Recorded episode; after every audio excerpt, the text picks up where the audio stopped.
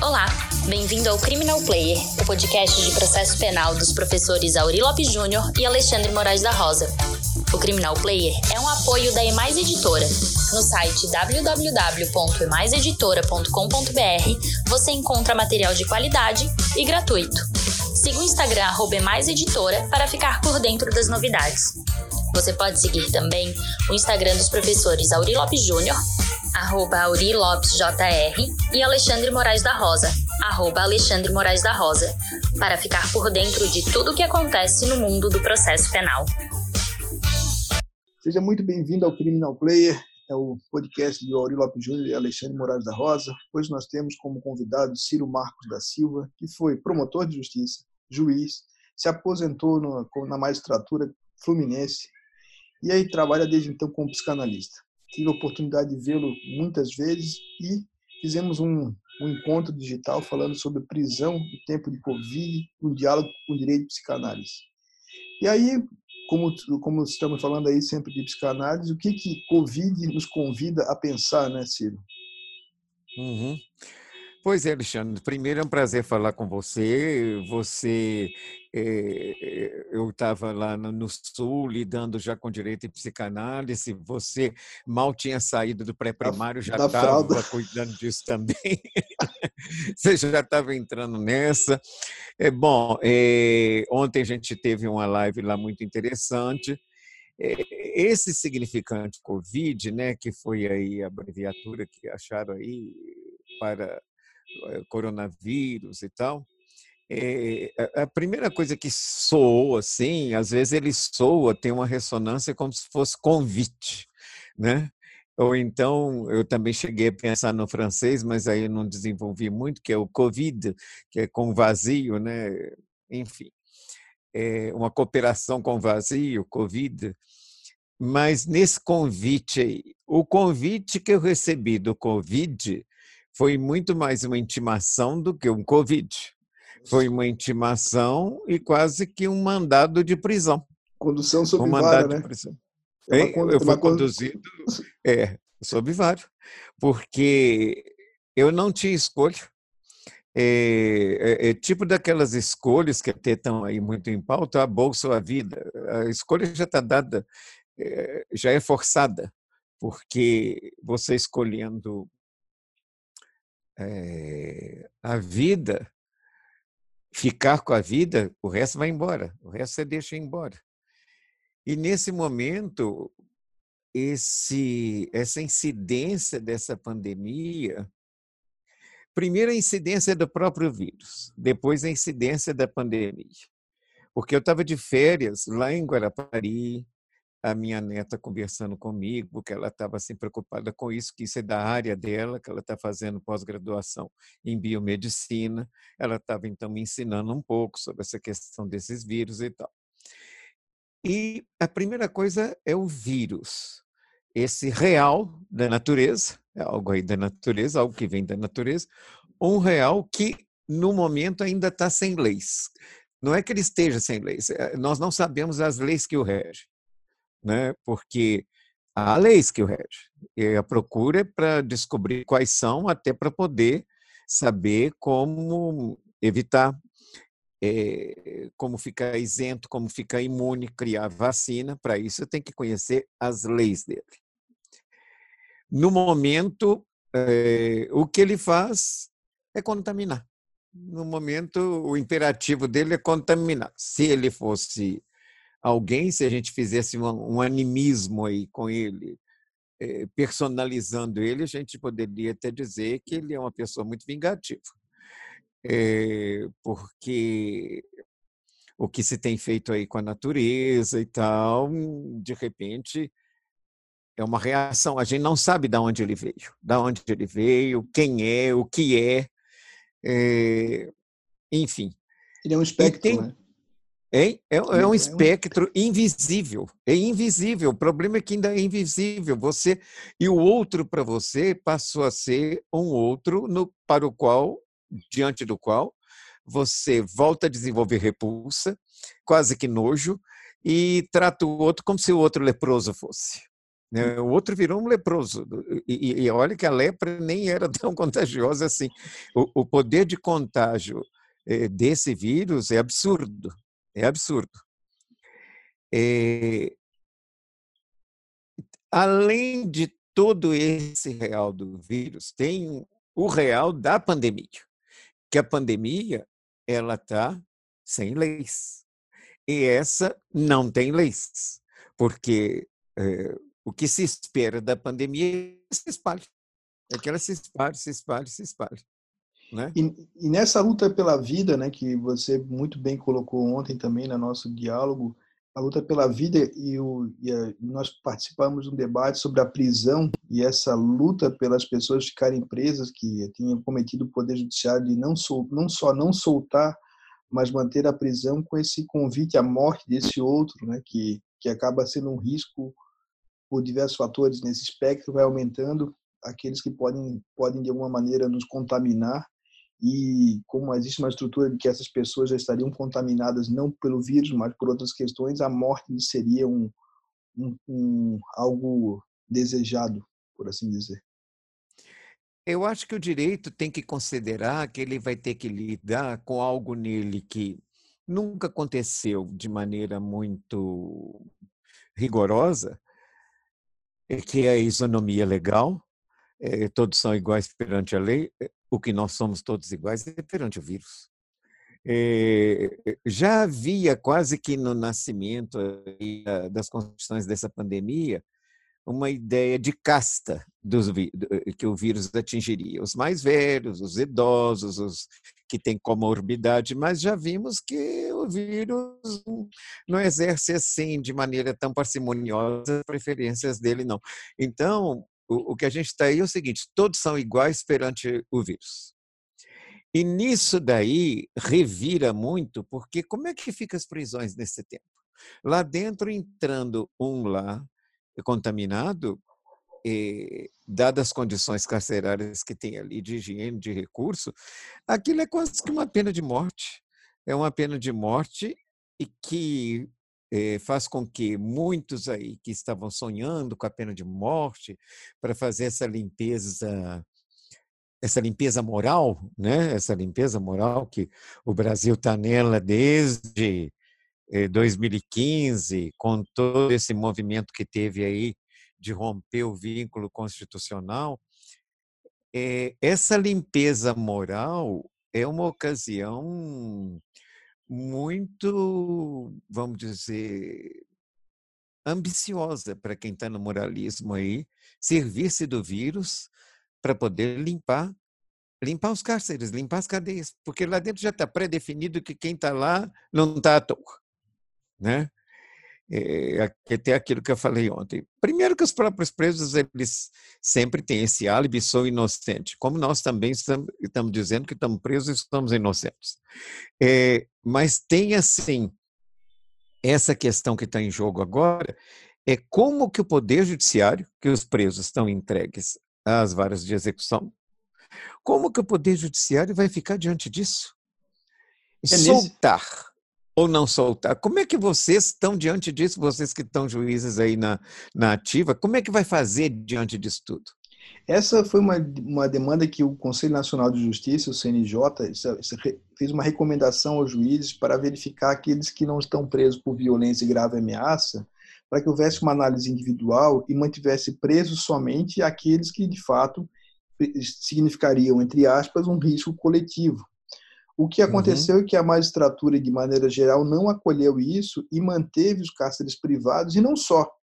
Atualmente, as, os, os, dados que nós temos é que nas audiências de custódia daqueles casos de flagrante, ao juiz não só não tem concedido liberdade como concederiam, mas tem aumentado a massa carcerária nos últimos tempos, ou seja, encaminhando as pessoas de fato para uma boa perspectiva de morte. Então, a magistratura é, essa política de necrofilia, de, de, buscar a morte ou de desejar a morte, de ter esse, esse encaminhamento para a morte, é alguma coisa que não que não faz questão para a magistratura, por assim dizer, faz faz parte de um modo de pensar de encaminhamento para a morte.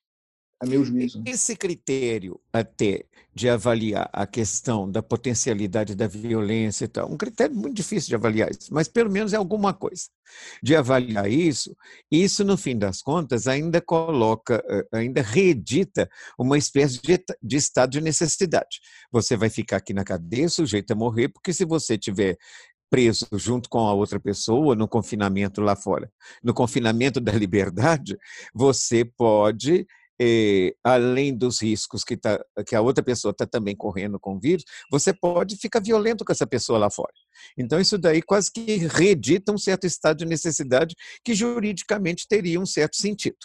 Agora, você veja só, o moralismo nisso daí que pode entrar é o seguinte, por exemplo, tem presos nesse momento aí, esses presos aí da, da Operação Lava Jato, esse monte de gente, que ainda tem gente presa por crime de corrupção. Crime de corrupção, isso daí tinha que ter é, privativa de liberdade para corrupto que é, ferir o cofre público, isso não tem muito sentido. O que tem sentido é, para eles é a pena de multa, e uma pena que tenha idoneidade de quase que um confisco. É isso que se fala hoje em perda largada, e os mecanismos tem aquele Amarie Suzine, que é uma psicanalista francesa, que você também já indicou o livro dela, publicado pela Companhia de Freud, vai mostrar duas coisas, né? Que no fundo essa esse modelo de aprisionamento e punição aumenta a corrupção e aumenta o custo do Brasil. Mas daí seja aqui falsos moralistas, como nós estamos vendo nos últimos tempos, possam arregimentar uma uma grande massa de pessoas que procuram algum salvador, né? E o mais significativo nos últimos tempos, principalmente nos jornais dessa semana, é que um que se declarava moralista tem reclamado que o processo penal não tem paridade de armas. Algo pois é. Sempre... Agora está doendo nele. É, é, o que sempre ele fez. Né? Justamente. Né? Então, é isso que é o desafio de pensar o Estado de uma certa maneira como uma uniformidade. Quando nós temos essas pessoas dos moralistas, quando alguém brada muito contra alguma coisa, eu aprendi com a psicanálise que a gente tem que ouvir um pouco mais o sujeito que é muito contra alguma coisa, muito regimentado contra a corrupção, valeria a pena ouvi-lo um pouco mais e as suas práticas. Né? É, porque o moralismo ataca no outro aquilo que ele detecta no outro, e não, o moralista ataca no outro o que ele detecta no outro e não consente em si. Isso. Né? Mas, o, o, por exemplo, no caso de corrupção, que sentido que tem por corrupção alguém ficar preso? Nenhum, a não ser satisfazer eh, vitrines de visibilidade em que se mostre fiz alguma coisa. Mas uma pena eh, de multa que tenha um, um teor quase que de confisco, uma vez que foi tudo provado que está ali, e, e, que é sentença condenatória, é muito mais efetiva, é muito mais eficaz. E também dizer, um... aquilo, do que eu, aquilo do que eu desaproprio ao outro será aquilo que o Estado vai me desapropriar. Ela tem uma virtude de talião. Isso.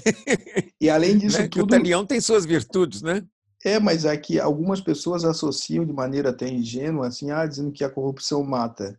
Isso é de uma ingenuidade tamanha, né, no sentido de que a corrupção mata pelo efeito, mas nós não podemos confundir um ato individual de responsabilização coletivo com uma perspectiva genocida. Isso é uma aproximação, uma correlação ilusória.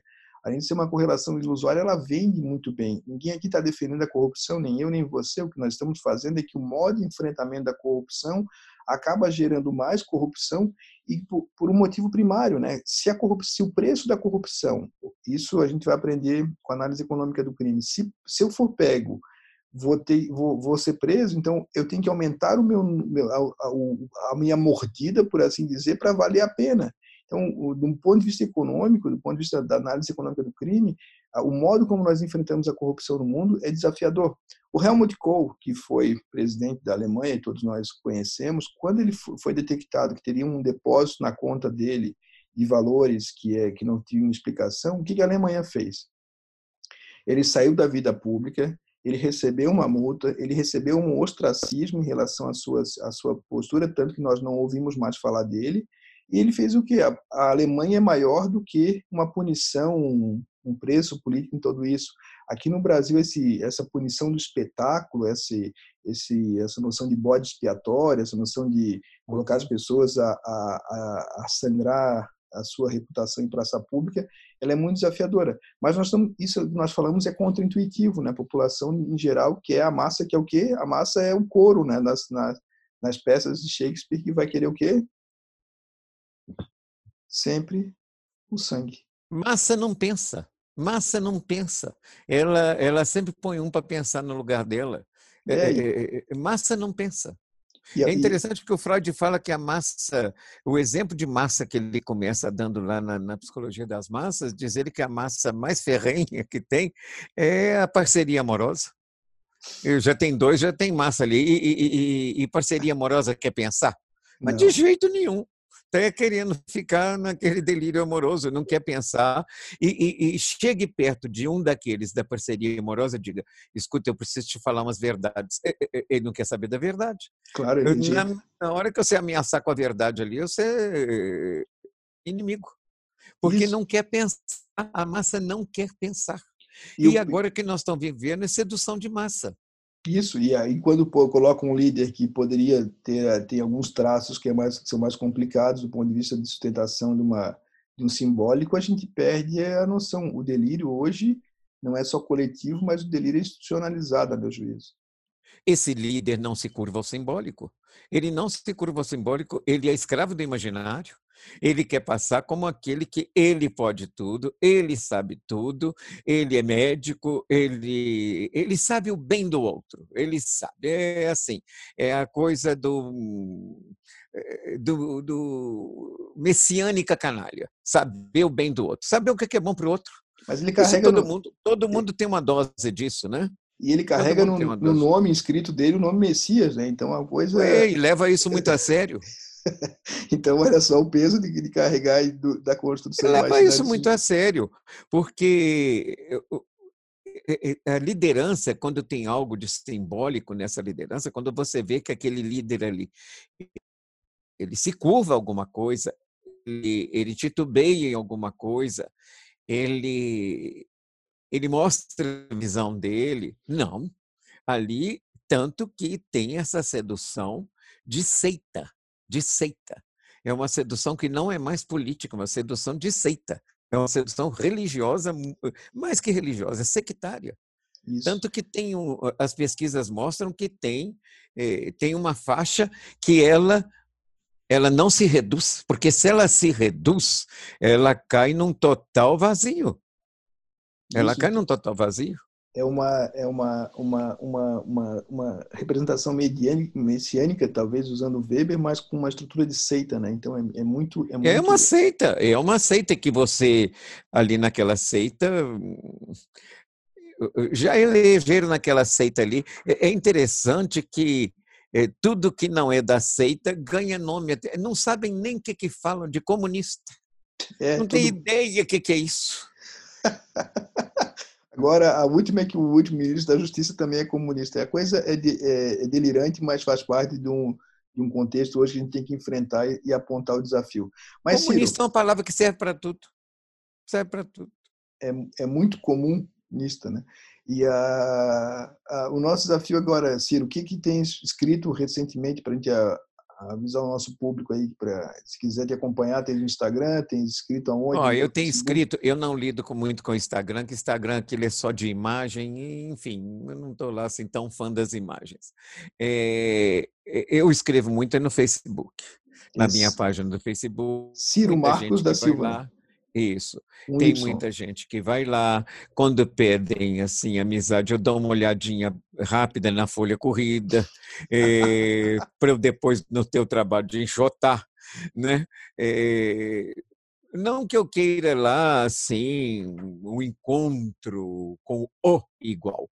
Eu quero um encontro com a diferença, mas eu já descobri a duras penas que eu encontro com a tolerância, mas a tolerância também tem limite. A tolerância também tem limite. A tolerância é, é, é, preciso que com ela a gente encontre os limites da tolerância, porque tem coisas que passam, saem da curva civilizatória. Aí Isso. não dá. Discutir Aí com não dá, porque, convertido é, da seita é difícil. Ah, sim, sim, porque não tem dialetização possível. Não tem dialetização Não tem possível, espaço nenhuma, neutro. Nenhuma, nenhuma. Não tem espaço neutro. Não, então, e nem de escuta e de fala, porque não, não tem dialetização. É, é, é aquilo, é assim, é isto, ponto. Então, aí fica difícil. Mas é lá que eu tenho. Eu andei até separando umas coisas aqui, que eu acho que eu estou com material aqui para um livro, talvez coisas mais intimistas, assim, mas também algumas coisas. Lá no Facebook, às vezes, eu escrevo muito, mas aquilo tem que estar tá entornando, porque aquilo lá é um certo alívio que dá, né? Sim. Que bom, um que bom. Então, ah, bom, tem um dreno, né? Tem, alguma dreno. coisa. Alguma coisa tem que fazer, já que a gente está no cercadinho, tem gente no cercadinho em Brasília, a gente está no cercadinho da nossa casa. É, é, é. esses de cercadinho ficam lá bradando palavras de ordem, então nós não temos essa chance. Muito obrigado pelo papo, Ciro. Aqui, Gostei muito de reencontrar aqui, é sempre bom. E vamos vendo por aí, vamos vendo o que, que vem depois. E não sei, de, depois disso está uma total obscuridade. Uma Mas total o, obscuridade. O que a gente também. O mundo não vai ser mais o mesmo, né? O mundo não é mais o mesmo. É. Aquele é... mundo nós perdemos. Era até legal, mas também não era essa maravilha. Já estava muito complicado, né? Mas nosso saudosismo neurótico vai lembrar do mundo maravilhoso que nós vivíamos. Uma coisa naquele mundo lá que não vou achar nunca um substituto. Areia na beira do Oceano Atlântico. Isso eu não acho substituto. Todos Aquilo ali é uma beleza. Né? Obrigado por para ti, dá um beijo a todo mundo aí, se cuida. você também. Bom, estou cuidando aqui. Se eu desaparecer, você procura saber se me carregaram daqui. Então, conta Espero que não. Um abração. Tchau, até a tchau, próxima. Tchau.